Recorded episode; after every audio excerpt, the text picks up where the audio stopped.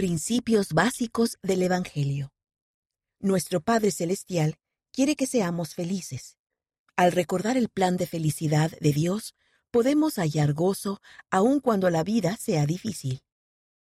Antes de que naciéramos en la tierra, todos vivíamos con el Padre Celestial como sus hijos procreados como espíritus. Él presentó un plan para ayudar a sus hijos a aprender y crecer. Mediante su plan, podemos llegar a ser más semejantes a Él y ser dignos de disfrutar la vida eterna. Este plan es posible gracias a que el Hijo de Dios, Jesucristo, vino a la tierra para padecer por nuestros pecados, sacrificio que se denomina la expiación. El plan del Padre Celestial se llama el plan de felicidad, salvación, redención, misericordia. Como lo demuestran estos y otros pasajes de las Escrituras, el Padre Celestial desea que lleguemos a ser como Él, regresemos a su presencia y seamos verdaderamente felices. Vinimos a la tierra a aprender y crecer. Dios nos envió a la tierra donde podríamos tener un cuerpo físico. Necesitábamos un cuerpo para ayudarnos a experimentar la vida en la tierra. Dios sabía que no nos sentiríamos felices todo el tiempo. Experimentamos desilusión, dolor y hasta la muerte, pero mediante los desafíos de la vida, el Padre Celestial nos ayuda a aprender y crecer. Dios también nos dio el albedrío, la capacidad de elegir entre el bien y el mal.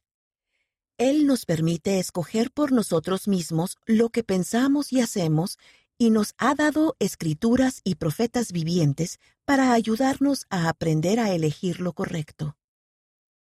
Tratar de ser como Jesucristo. Dios no nos envió a la tierra sin un ejemplo a seguir. Mandó a su Hijo Jesucristo para mostrarnos el camino. A fin de aprender a seguirlo, podemos leer las escrituras para saber quién es Él y qué hizo durante su vida en la tierra.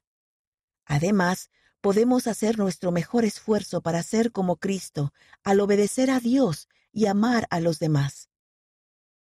Cuando cometemos errores, pedimos perdón y recurrimos al poder de la expiación de Jesucristo para que nos ayude a cambiar. Podemos ser felices al tratar cada día de llegar a ser más semejantes a Él. La muerte no es el final. Al morir, nuestro espíritu va al mundo de los espíritus. Allí continuamos aprendiendo mientras nos preparamos para la resurrección.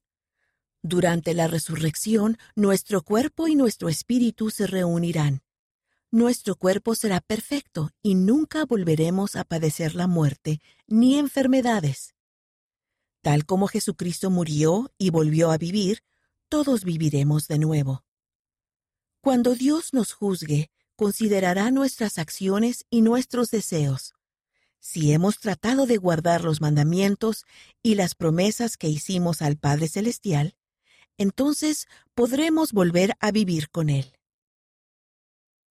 La vida con Dios y con nuestras familias en el cielo. En el reino celestial viviremos con Dios y con Jesucristo. Además, podremos vivir con nuestra familia para siempre si somos sellados a ella. Hallaremos paz, felicidad y reposo. Nuestra vida en la tierra a veces puede ser difícil, pero si seguimos a Jesucristo, podemos encontrar gozo en esta vida y felicidad eterna en la vida venidera.